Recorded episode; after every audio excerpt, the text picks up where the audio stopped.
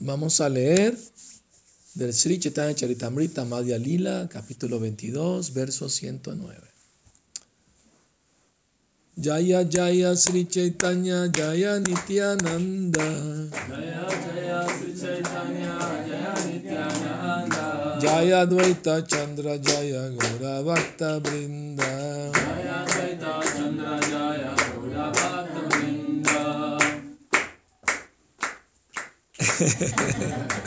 Ok. Muy bien. Ragahina Jane Bhaje Shastre Ragyaya Vaidhi Bhakti Balitare Sarva Gaya. Los que, los que no han alcanzado el nivel del apego espontáneo en el servicio devocional ofrecen servicio devocional bajo la guía de un maestro espiritual genuino, conforme a los principios regulativos que se mencionan en las escrituras reveladas. Según las escrituras reveladas, ese tipo de servicio devocional se denomina Vaidhi Bhakti. Significado. Al principio hay que escuchar del labio de un maestro espiritual genuino. Eso es favorable para avanzar en el servicio devocional. Según ese proceso, uy, traje. Según ese proceso,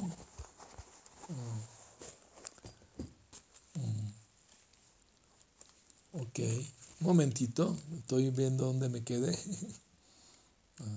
Según ese proceso, el devoto escucha, canta, recuerda y se ocupa en la oración de la deidad, bajo, actuando bajo la guía de un maestro espiritual.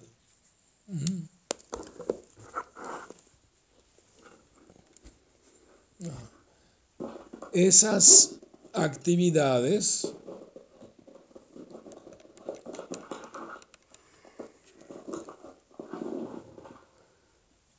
Esas son las actividades primarias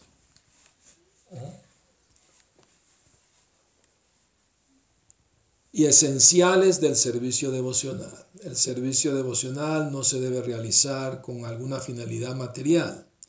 Ni siquiera hay que tener el deseo de fundirse en la verdad absoluta. Ese servicio se debe ofrecer solamente por amor. Ahaitukia pratijata. El servicio devocional debe estar libre de motivaciones ocultas. Si es así, no podrá ser detenido por las circunstancias materiales. Poco a poco podremos ir elevándonos al plano del servicio amoroso espontáneo. Al niño se le envía a la escuela por la fuerza para que reciba educación, pero a una edad avanzada, cuando experimenta un pequeño gusto por aprender, participa de forma natural y se convierte en un sabio erudito. No se puede obligar a nadie a ser un erudito, pero a veces al principio se emplea la fuerza. Al niño se le obliga a ir a la escuela y a leer y escribir conforme a las instrucciones de sus maestros. Esa es la diferencia entre el Vaidhi Bhakti y el Bhakti espontáneo. El amor latente por Krishna existe en el corazón de todos y simplemente hay que despertarlo mediante el proceso regulado del servicio devocional. Para aprender a escribir a máquina hay que seguir los principios relativos del libro de meca me mecanografía. Hay que poner los dedos en las teclas de determinada manera y practicar. Pero cuando se tiene experiencia es posible escribir con gran rapidez y correctamente, sin siquiera mirar las teclas. De manera similar debemos seguir las reglas y regulaciones del servicio devocional tal y como el Maestro Espiritual las ha establecido. Así podremos llegar al nivel del servicio amoroso espontáneo. Ese amor está ya en el corazón de todos, Nitya Siddha Krishna Prema. El servicio espontáneo no es artificial, simplemente hay que elevarse hasta ese nivel ofreciendo servicio devocional conforme a los principios regulativos. Es decir, hay que practicar los procesos de escuchar y cantar y seguir los demás principios regulativos, limpiando el templo, aseándose, levantándose temprano por la mañana, asistiendo a Mangala Arati, etc. Si no nos elevamos al plano del servicio espontáneo al comienzo, debemos seguir el servicio regulado conforme a las instrucciones del maestro espiritual. Ese servicio regulativo se llama Vaidhi Bhakti.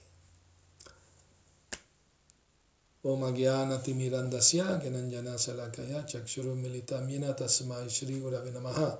Nací en la más oscura ignorancia y mi maestro espiritual, Shila Prabhupada, me abre los ojos con la antorcha del conocimiento. A él le ofrezco mis humildes y respetuosas reverencias. Shila Prabhupada ki Muy bonito verso, gracias por escogerlo, Aravinda Prabhu.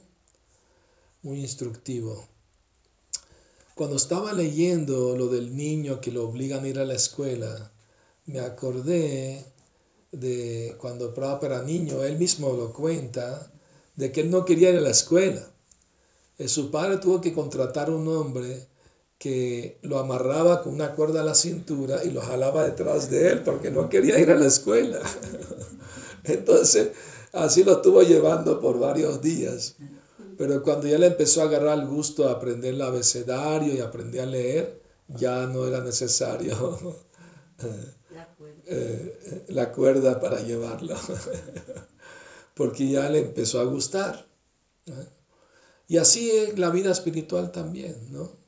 O sea, uno empieza porque uno siente pues el deber, la obligación, no es ¿no? Tengo que, pues, tengo que acercarme más a Dios porque es mi deber, ¿no? Soy un alma espiritual eterna.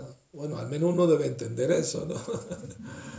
al comienzo, ¿no? Que todos somos parte de Dios, de Krishna, y tenemos una relación eterna, amorosa, y la hemos olvidado. Entonces, nuestro deber como seres humanos revivir, despertar de nuevo eh, ese amor por Dios que está dormido en nuestro corazón. No es algo ajeno, externo que uno va a traer y no tiene que ver con religión en particular. ¿Me explico? Tú puedes ser hindú, cristiano, musulmán, hebreo, eso no importa. Lo importante es despertar tu amor por Dios, ¿no? Porque eso es lo que enfatizan todos los grandes maestros. Jesús mismo dijo, amar a Dios sobre todas las cosas, el mandamiento más importante. Y al prójimo como a ti mismo, o sea, mm, si no te quieres hacer daño, no hagas daño a otros, ¿no? ama a los demás también. Y no solamente humanos, los animales también sufren si los agreden, si los les hacen daño, sufren. Entonces, por esa razón, no debemos participar de matar animales, ¿no? comprando, vendiendo, comiendo, cocinando, nada, eso es, eso es negativo para la vida espiritual, para desarrollar la compasión por las criaturas de Dios. ¿no? Ahora bien, eh, por lo menos preliminarmente, si uno entiende lo básico, ¿no? que por ejemplo una vez Prabhupada eh, al comienzo del movimiento, dos devotos nuevos se le acercaron. Prabhupada, escuchamos que mañana va a tener una iniciación. ¿Podemos ser iniciados? Pero primero tengo que hacerle primero dos preguntas. Primero, sí. Eh, ¿Quién es Krishna? Ah, Krishna es la suprema personalidad de Dios, el Señor Supremo. ¿Y ustedes quiénes son? Nosotros somos almas espirituales, somos sus eternos sirvientes. Muy bien, mañana van a ser iniciados. Entendieron por lo menos lo más básico, ¿no? ¿Comprende? Ahora, después que estaban iniciados, Prabhupada puso una lista de cosas que los iniciados deben hacer y no deben hacer. Lo que no deben hacer es comer carne, tomar alcohol, drogas, alcohol, vida sexual ilegítima y juegos de azar, juegos de apuesta. Y cuando los otros leyeron eso, dijeron, ya es muy tarde, ya estamos enganchados. Una vez un devoto en la India se quejó con Prabhupada, Prabhupada, estoy cansado de estar en la India, todos me quieren, me ven cara de, occidental, me quieren, eh, ¿cómo se llama? Eh, engañar con los precios, ¿no? Me aumentan, el, voy a salir a comprar algo y me cobran el doble que le cobran a los demás a los hindúes porque piensan que los occidentales somos ricos, nos cobran más. Y Prabhupada dice, bueno, yo también soy hindú, yo también los engañé entonces. No, no, usted no, Prabhupada, usted no nos engañó. Prabhupada no, yo sí los engañé para traerlos a Krishna. Le dije canten y bailen y, sean, y coman sean felices. Y después les di la regla, la regla que hay que seguir. Es un engaño trascendental, ¿no? Es como cuando el niño está enfermo y tiene que tomar la medicina y está amarga, no quiere. Y la mamá le dice, bueno, si te tomas la medicina, aquí te doy un caramelo, un dulce. ¿Ah? Y el niño, ok, está bien. Y después no le dan el dulce, porque no le hace bien, porque está enfermo, ¿no? ¿Me explico? Entonces, así mismo es un engaño trascendental, pues, para su bien, ¿no? Para su propio bien. ¿No? Yo me acuerdo, ¿no? Eh, cuando estaba el niño enfermo, mi mamá te llenaba la cuchara la medicina y la, el avioncito, bien, el avión. Abre el hangar para que aterrice. Entonces es muy importante, ¿no? Ah, y el método no es tan difícil ni complicado, o sea, empieza por tener un poco de fe, Shraddha, fe inicial, ¿no?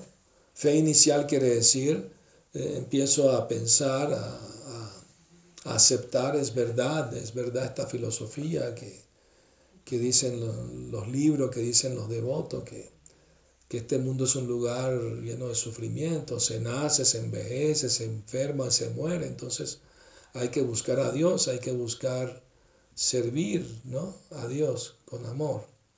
Entonces es el método, ¿no? Es primero un poquito de fe. ¿Entiendes? Claro, no es una fe ciega, ¿verdad? Porque no es un dogma que tienes que aceptar aunque no lo entiendas, no.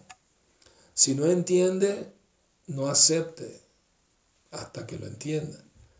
¿Y cómo va a ser para entender? Escuchando, preguntando, leyendo, ¿verdad? Y así uno poco a poco va entendiendo. O sea, el método muy interesante, muy sencillo. ¿Tiene dudas? No se quede con las dudas, pregunte. Pregunte a quien sabe, ¿no? Por eso dice importante buscar un maestro espiritual genuino. ¿Qué quiere decir genuino? ¿Ah? Shrotriyam Brahmanishtam. Shrotriyam quiere decir, él mismo aprendió la ciencia espiritual con un maestro genuino en la cadena de maestros y discípulos ancestral, milenaria. Primero, eso. Segundo, Brahmanista. Debe estar situado en la trascendencia. No es un materialista, es un trascendentalista. Ya dejó atrás ¿no?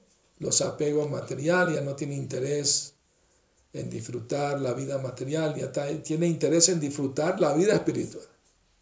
Ser feliz espiritualmente, eso es bueno. Todo el mundo debe desear eso, ¿no? Y entonces bajo la guía de tal maestro uno puede ir aprendiendo la ciencia del bhakti, del servicio amoroso a Krishna. Entonces, entonces la medida que uno va escuchando, las dudas se le van aclarando y va poco a poco aceptando lo que dicen las enseñanzas, ¿verdad? De Krishna. Y a medida que uno va entendiendo y aceptando, uno empieza a aumentar su fe su convicción. ¿no? no es como la fe religiosa de, ¿no? De, bueno, hoy tengo esta fe, mañana tengo otra, ¿no? A veces hay personas católicas se vuelven evangelistas, ¿no? O alguien se vuelve hindú o musulmán o hebreo, no sé, cambia su religión. No es, no es ese tipo de, de cosas, ¿no? Porque uno no puede cambiar lo que uno es realmente, eternamente. Entonces, religión sin filosofía puede ser algo de fe, algo sentimental, o incluso puede llevar al fanatismo. Y filosofía sin Dios lleva al ateísmo. Pues, ¿no? Todo racional, el universo se creó solo. ¿no? no necesitamos a Dios porque hay leyes que gobierna el universo, eso es suficiente. La mente especula, ¿no? ¿Me explico? Puede ser un, gran científico, pero si no entiende a Dios no lo va a aceptar. No, entiende cómo que Dios existe. Entonces, eh, En cambio, la conciencia Krishna nos enseña que lo que somos, somos eternamente. No importa cuál sea tu designación religiosa o creencia que tengas, no tiene nada que ver. ¿no? Así como el fuego tiene su naturaleza que da calor y luz y no se le puede quitar al fuego porque dejaría de ser fuego. O el agua, su naturaleza de ser líquida. No le podemos quitar lo líquido al agua. Sí podemos quitarle lo líquido al agua. La podemos convertir en hielo. Pero necesitas una nevera, necesitas electricidad. No es natural. ¿Me explico? Entonces, la condición natural del agua es ser líquida. De la misma manera, nuestra condición natural es, ser eternos, felices ¿ah? y llenos de conocimiento. Esa es nuestra naturaleza, porque somos parte del Ser Supremo, que es eternamente dichoso y, y que lo sabe todo. ¿No? hay nada que Él no sepa. Entonces, si vamos despertando nuestra espiritualidad, nos vamos a dar de cuenta que la conciencia de Krishna no es una religión más, no es una creencia más, como alguna gente cree. Ah, esa es tu religión. No, Sanatan Dharma quiere decir religión eterna, ocupación eterna. No importa cuál sea la religión, si uno entiende yo soy eterno sirviente de Dios, entonces esa es la comprensión correcta. ¿no? Ahora el asunto es cómo servir a Dios. Hoy me escribió una señora de Colombia, por cierto, preguntándome que, que si dar de comer a los pobres es servicio a Dios. ¿no? Todavía no le he contestado, le voy a contestar porque tuvimos que venir aquí reunirnos. Pero estoy pensando contestarle que si uno le da a los pobres comida ofrecida primero a Dios, eso es servicio a Dios, porque le está dando algo que ya está santificado, ¿no? está ofrecido con amor a Dios. Entonces, eso le beneficia a la persona no solo físicamente, que le calma su hambre, sino que lo, lo, beneficia espiritualmente, porque es un alimento que está ofrecido. ¿no? Por eso los devotos nunca comen algo si no lo ofrecen primero a Dios, a Krishna, con amor. Entonces así se liberan de el karma. El karma quiere decir de las reacciones, todo lo que uno hace se devuelve, ¿no? O sea, a menos que uno entienda la ley del karma, no hay forma de explicar y en la reencarnación también, las dos cosas. No hay forma de explicar los problemas del mundo. No hay manera. Porque si esta es la única vida, la primera y única vida, entonces Dios es muy injusto porque uno nace en enfermo y pobre y otro nace saludables y rico. Entonces, quiere decir que ya traen una, una vida anterior, algo hicieron, bueno o malo, para estar en una determinada situación, buena o mala, en esta vida, ¿verdad? Entonces tiene más lógica eso, tiene más sentido. ¿Entiendes? Saben que el 70% de los cristianos creen en la reencarnación. Hay una estadística. Aunque oficialmente no, no, la, aceptan, pues, pero muchos creen en la reencarnación. Conozco incluso curas que creen en la reencarnación. Claro, no lo dicen abiertamente porque se meten en problemas, ¿no? No, van a predicarlo del púlpito, ¿no? ¿Entiendes? Bueno, entonces eh, es muy interesante el ejemplo que Prabhupada de aprender a mecanografía. Me contó Guru Prasad Swami que él cuando entró al ejército, eh, él había aprendido mecanografía, no sé por qué razón, pero estudió mecanografía. Entonces él no quería estar en el campo de pelea, batalla, ni nada de eso. Entonces le yo sé mecanografiar, ah, entonces vamos a poner de, de secretario mecanógrafo. Ah, él me contó eso. Entonces, eh, Y, claro, cuando uno empieza a aprender mecanismo, yo no sé, mecanografía, yo me tardo un montón con el celular, letra por letra, pero eh, por eso prefiero usar el mensaje de voz más rápido, más fácil. Pero los que saben, yo lo he visto, o sea, con los ojos mirando a otro lado y están escribiendo rapidísimo. ¿Y cómo hacen eso? No sé cómo hacen eso, pero, pero es una cuestión de práctica, ¿no? ¿Quién sabe hacer eso aquí? Ah, Brenda sabe, ustedes también.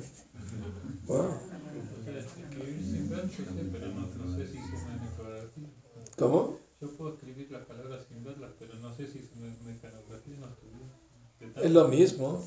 O sea, mecanografía y el teclado también lo mismo. De tanto escribir. De tanto escribir ya saben dónde están las letras, ¿no? usan las 10, los 10 dedos. No, yo uso dos dedos. bueno, el asunto es, una vez que uno primero tiene que tener paciencia, ir aprendiendo dónde están las letras y poco a poco va aumentando la práctica, la velocidad. ¿no? Asimismo con la práctica espiritual, al comienzo uno piensa poco a poco, ¿no? Eh, esto se debe hacer, esto no se debe hacer, ¿no? Que, cómo mejorar la práctica. Eso se llama reglas, normas, ¿no? Que hay que seguir. Levantarse temprano, eh, bañarse, ¿no? Ofrecer la comida, recitar el mantra, repetir el mantra, Hare Krishna, Hare Krishna, Krishna Krishna, Hare Hare, Hare Rama, Hare Rama, Rama Rama, Hare Hare. ¿Y por qué hay que, repetir esas palabras? Alguien preguntará. Porque son los nombres de Dios. Dios tiene infinidad de nombres, ilimitados nombres. Así, así son los nombres de Dios en los libros sagrados de la India. Y dejando los prejuicios de lado de, cultura, de religión, uno abre su mente vamos a poner a prueba esto a ver cómo me va. No hay nada que perder, ¿verdad? No están cobrando por el mantra. Habían gurus que llegaban de la India en la época de Prabhupada y cobraban por los mantras. ¿no? Un mantra secreto solamente para usted. Tiene que pagarme tanto. Y después se enteraban que le daba el mismo mantra a todos. y les cobraban por eso. Prabhupada nunca cobró dinero por dar mantras, siempre. se lo dio libremente a todos, siguiendo el ejemplo de Chaitanya Mahaprabhu. ¿no? Entonces, eh, el, secreto del asunto es, es insistir. ¿Me explico? Si tú quieres lograr algo, tienes que insistir en ello, ¿me entiendes? Para que la experiencia religiosa o espiritual se te presente. Como dice el dicho, a Dios rogando y con el mazo dando. o sea, uno canta Hare Krishna, pero hace su esfuerzo también de, ponerle un poquito de, corazón ¿no? al asunto. No, es, al comienzo todo el mundo repite como mecánicamente, Hare Krishna, Hare Krishna, Krishna. ¿Qué voy a hacer ahorita más tarde? Sí. La mente anda por aquí, por allá, pensando en cualquier cosa. Pero uno tiene que insistir, bueno, voy a tratar de, que me distraiga menos, traer la mente cuando se distrae para que escuche y se beneficie ¿no? del canto. Entonces así uno poco a poco va ¿no? haciendo su esfuerzo y, pidiendo también misericordia para hacerlo mejor, ¿no? Porque sin la ayuda de Krishna, pues más difícil, ¿verdad? Por eso antes de cantar el, mantra Hare Krishna, uno, por favor Krishna, ayúdame a cantar mejor para complacerte, hacerlo con más concentración, con más sentimiento, ¿no? No, no, no tanto mecánicamente. Entonces uno, uno insiste todos los días, practica, practica llega un día así como el mecanógrafo con los ojos cerrados está escribiendo. Así mismo eh, eh, va a cantar y va a sentir éxtasis, ¿me entiende? Va a sentirse muy bien, ¿no? Eh, el otro día estaba dando una charla por Zoom y una devota me comentó Porque yo estaba explicando que uno debe cantar a Krishna para complacer a Krishna, para agradar a Dios. Ella me dijo, bueno, yo cuando canto yo pienso eh, de sentirme bien, pues, en eso pienso, quiero sentirme bien, por eso canto. Y yo le dije, está bien, está bien, piensa en tu bienestar espiritual, no es malo, es bueno. Pero si Dios te ha complacido, así tú te vas a sentir bien. O sea, la prueba de que Krishna está complacido con tu canto es que te sientes bien. ¿No? ¿Me explico? Ese es el síntoma. Así que vas por buen camino. ¿Entiendes? Pero siempre es importante entender bien la filosofía, ¿no? O sea, la idea que empezamos primero con normas y reglas, ¿verdad? Y cuando uno se va, va avanzando pues, en el proceso, entonces empieza a haber más espontaneidad en hacerlo. Sigue haciendo lo mismo, pero lo hace más espontáneamente, con más gusto, pues. Desarrolla gusto, ¿no? Prueba del ejemplo, por ejemplo, eh, al comienzo el maestro le pide a los discípulos, levántense temprano, ¿no? Y vayan a la ceremonia de la mañana, Mangalarte. Por obligación lo hacen, ¿no? ¿Me entiendes? Suena la, lo que viven en templo, pues, ¿no? Se, se levanta uno, prende las luces y jala las cobillas, vamos ¿no? arriba, para es el monasterio, ¿no? la, disciplina. ¿No? Y algunos se tapan la cabeza un poquito más, cinco, diez minutos más. Vamos, deja la flojera, levantarse. Entonces, bueno, está bien. Entonces, al comienzo es así, ¿no? ¿Comprende? Pero cuando le agarra el gusto, digo, qué bueno que me despertaron! Me sacudo la ignorancia en que estoy. Hare Krishna, Hare Krishna, Krishna, Krishna. Vamos, ¿no? Sí. Y con gusto va ¿no? Porque le agarró el gusto, pues, ¿no? ¿Me entiende? Una vez un devoto le preguntó a Prabhupada, ¿cómo le agarro el gusto a la vida espiritual? Y Prabhupada le dijo, ¿cómo alguien le, se, vuelve, eh, eh, se vuelve alcohólico? porque todos los días toma, ya le agarró el gusto, no lo puede dejar. ¿Comprende? Pues así mismo la vida espiritual, si uno todos los días, todos los días practica, llega un momento que le agarra el gusto. Y cuando le agarra el gusto, nadie tiene que decirle levántate o ven a la clase o ven al kirtan. No, ya espontáneamente lo quiere hacer, le gusta. ¿Comprende? Porque le agarra el gusto. Entonces ese es el secreto, agarrarle el gusto. Y si no hay gusto, ¿qué hace uno? Pues siga, siga intentándolo, pues algún día vendrá el gusto, ¿no? ¿Verdad? No hay que desistir. Porque hay, hay, hay devotos que yo he escuchado decir, no, yo no canto Hare Krishna a menos que lo sienta. ¿Y cuándo lo va a sentir? no que no va a cantar y va a, va a ver, el gusto le va a bajar del cielo así. No, tiene que practicar. Y algún día el gusto aparecerá. ¿Entiendes? Es una cuestión de, práctica y, y, pedir, pedir pues ayuda, compasión para, para agarrarle el gusto. Pues, Porque una vez que uno le agarra el gusto ya no lo quiere dejar. Ya, tiene asegurada su, su regreso al, hogar eterno, a Dios. Entonces de eso se trata la conciencia de Krishna. O sea, el, servicio espontáneo no es artificial, ya, ya viene en nosotros, no es, no es eh, algo que, es, que uno importa de afuera, ya lo trae adentro. Pero se le ha olvidado, la, ignorancia, la pasión lo, lo cubren. Pues cuando uno empieza a purificarse cantando Hare Krishna, se va limpiando el corazón, entonces esos sentimientos poco a poco van apareciendo. ¿no? Y uno empieza a sentir, oye, esto es muy bueno. ¿Ah? Una vez, como le dije a un devoto que estaba pasando por dificultades en su vida espiritual, le dije, acuérdate siempre que la conciencia de Krishna es lo mejor que te ha pasado en la vida. si no tuvieras consciente de Krishna con lo devoto, ¿qué estarías haciendo ahora? Él me dijo, es verdad. ¿No? Estaría comiendo carne, bebiendo alcohol, ¿no? Cualquier cosa. Entonces uno siempre debe recordar eso. Cuando uno está pasando por dificultades en la vida espiritual, uno debe recordar los buenos momentos que ha tenido en, en su vida espiritual. ¿no? Y así uno se, se, anima a uno mismo, porque la mente es muy traicionera y siempre nos trata de desanimar por una razón u otra, ¿no?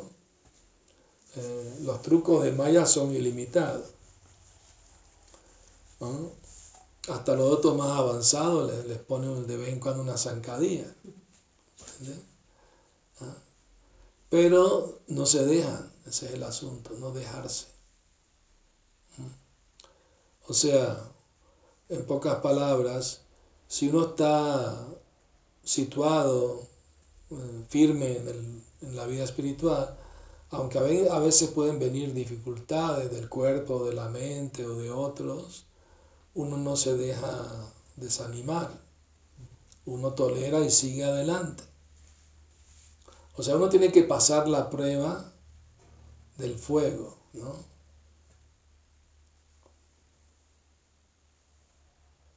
porque de otra manera uno va a repetir la misma prueba una y otra vez. Si uno no pasa una prueba, la tiene que repetir, repetir hasta que la puede pasar. O sea, el plan de Krishna es ayudarnos a nosotros mismos entender que con su ayuda podemos pasar las pruebas. Y con nuestro esfuerzo personal también. Krishna le dijo a Arjuna, por mi gracia podrás superar todos los obstáculos de la vida material.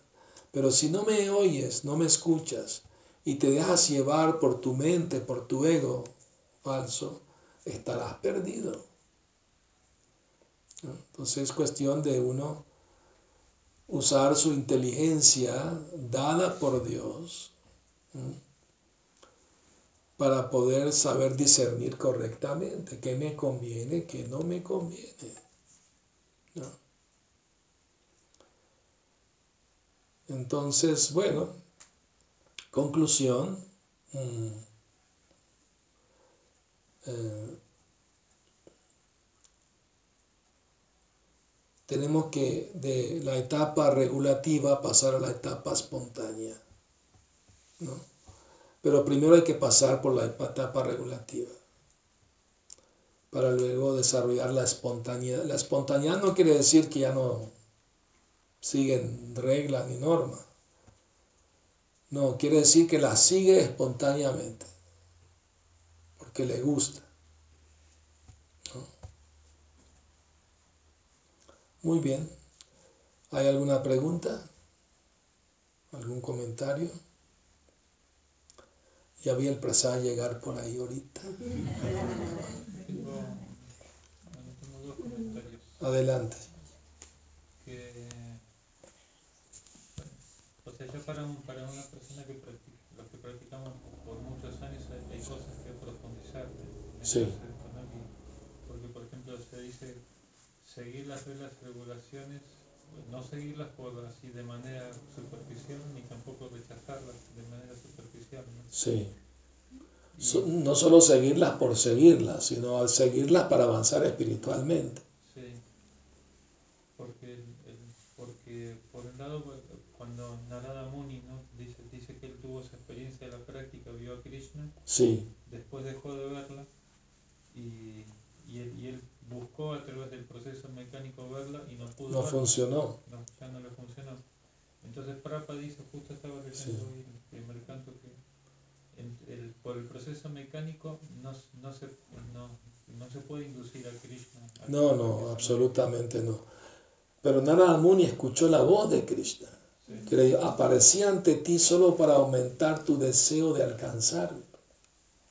Lo que dice Prabhupada, pero en todo caso, el, el, proceso mecánico te vuelve antiséptico a la, a la naturaleza material. Entonces ahí, hay, ahí, hay trampas, ¿no? Por ejemplo, porque uno se siente bien, o sea, por, por, la bondad, que no se siente hasta cierto punto bien, pero después de ahí tiene que, tiene que inducirse a, querer ser un sirviente, ¿no? Entonces ahí, ahí hay una, una, trampa. Y el otro día una, una, una, chica le estaba yo distribuyendo el libro y me dijo una cosa que me hizo pensar. Él siempre le digo yo que este libro te habla de la mente, la mejor amiga, la mejor enemiga, le digo mantra. Entonces me dice, bueno, sí, porque a veces uno, así como uno es malo con los demás, a veces es malo con uno mismo. Es verdad. Es cierto. A veces uno dice, bueno, los demás no me apoyan, no me ayudan, pero si yo mismo no me ayudo a mí mismo, ¿cómo voy a esperar que los demás lo hagan? ¿Entiende? Entonces uno tiene que preocuparse de ser uno su propio amigo, ayudarse uno mismo espiritualmente. Pero mi pregunta, bueno, mi comentario es porque también lo traigo en, en, todo esto como se va armando una cosa, porque hablé con una devota que está con un problema, una situación, y me dice, bueno, eh, el, sentimiento de culpa eh, también es un veneno para, para, para, tener una relación libre con Krishna, ¿no? Entonces, ¿hasta, hasta dónde, hasta qué punto la, la, la culpa es positiva, hasta qué punto es negativa, ¿no? Bueno, buena pregunta. ¿Me explico? Nuestro proceso no es, no es quedarse en el sentimiento de culpa. O sea, naturalmente un devoto, una devota cuando hace algo malo, es natural que sienta remordimiento, o sea, hay arrepentimiento. Eh, si eso es sentimiento de culpa, eso es bueno, no es malo. Pero no hay que quedarse estancado ahí. ¿Me explico? O sea, Krishna dice en el canto 11 del Bhagavatam que mis devotos saben que la vida materialista, el goce material, lleva al sufrimiento. Aún sabiendo eso, a veces se dejan llevar por los sentidos, ¿no? Por la complacencia de los sentidos. Ellos eh, deben, no, como se dice, Krishna dice, no deben perder la esperanza, deben seguir haciendo servicio emocional, tratar de ser felices y arrepentirse de lo que han hecho, pero seguir adelante. ¿Me explico? No quedarse ahí para siempre con el sentimiento de culpa. Pero si alguien piensa, ah, no es bueno sentir culpa, entonces aunque haga algo malo no siento culpabilidad, eso tampoco es bueno. No, esa no es la mentalidad apropiada. Uno si hace algo malo debe sentir, si es devoto, es devota, debe sentirse mal. No debía haber hecho eso. Debe sentir arrepentimiento. Y ese arrepentimiento lo limpia, ¿no? Lo limpia por dentro. Krishna, pues cuando ve la sinceridad de, la persona, lo limpia, lo perdona, lo purifica internamente. Pero sigue esforzándose por, por no caer de nuevo. ¿Me explico? De eso se trata, hay que buscar el balance correcto.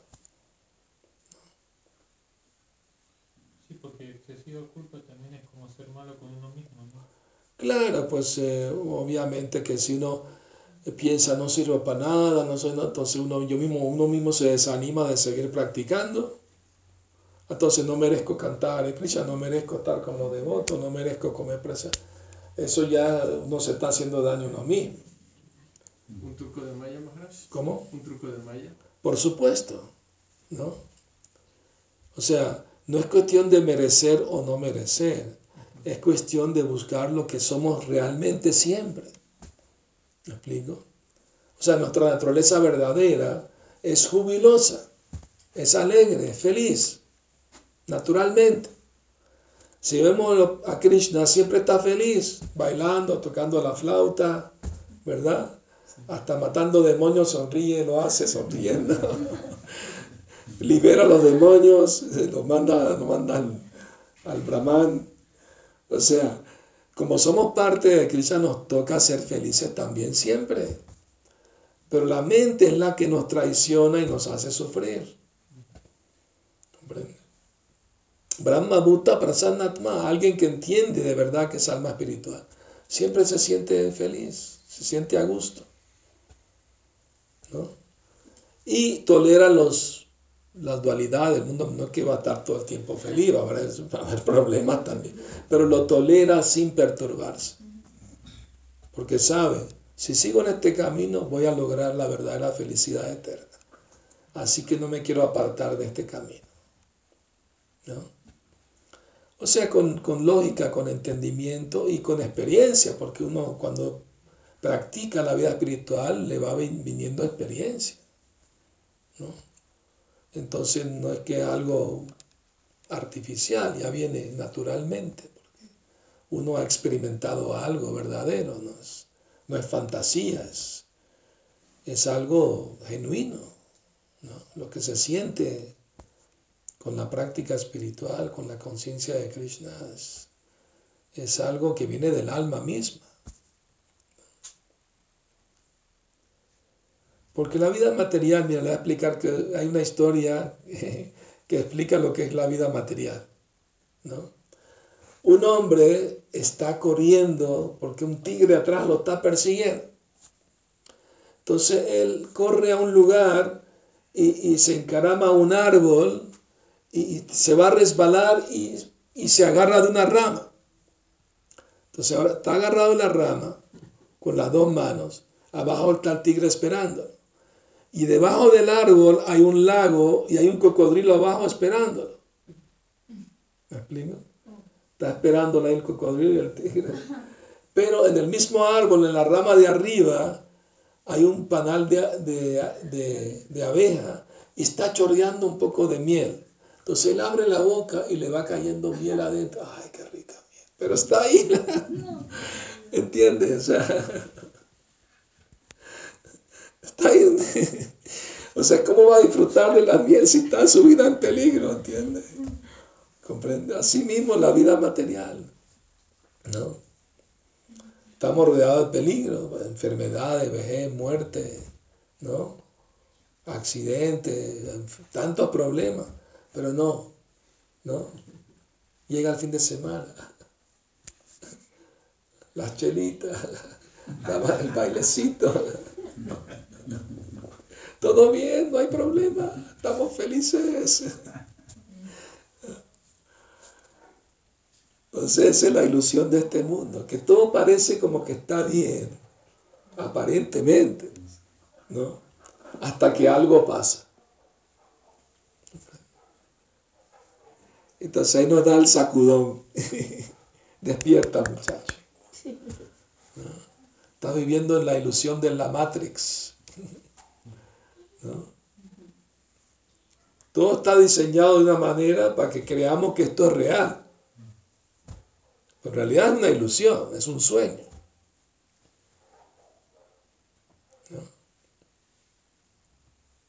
O sea, no está muy lejos de la verdad la película esa del Matrix, pero claro, yo la, montan con efecto, pero es una realidad, o sea, existe, existen agentes que están controlando lo que está pasando aquí, lo que nos ponen delante y toda la reacción que vamos a tener, todo eso está bien estudiado. Hay un control supremo detrás de todo eso. Pero estamos ¿ah? en la ilusión de creer que esto es lo que es. ¿no? aunque es temporal, no, es una realidad permanente. Pues. Por eso la conciencia de Cristo es la, la alternativa positiva a toda esa vida de confusión y ansiedad e ignorancia. Si tú, si tú estás en un barco y te resbala porque pisaste algo y te caes al agua, ¿qué tienes que hacer? como pedir ayuda, lánzame un salvavidas, tírame una cuerda, ¿no? No te, ¿Qué fue lo que pise? ¿Será que fue una cáscara de plátano? O de banana, o de, piña, mango. ¿Qué importa? Lo importante es salir. Pide ayuda. Por más buen nadador que sea, ¿cuánto tiempo puede aguantar en las olas del mar? Tiene que venir alguien que te tire un salvavidas y te saque de ahí. Y de eso se trata la vida espiritual. Subirse al barco que nos trajo ¿ah? ¿ah? el barco de Krishna. Y aunque a veces el barco se mueve un poco por las olas, no hay que entrar en pánico y tirarse al agua. Aguántese ahí. Porque abajo hay tiburones. Bueno, muchas gracias por venir a escuchar. Hare Krishna, Shila Prabhupada Ki Jai. Lord Premanandi, Hari Hari.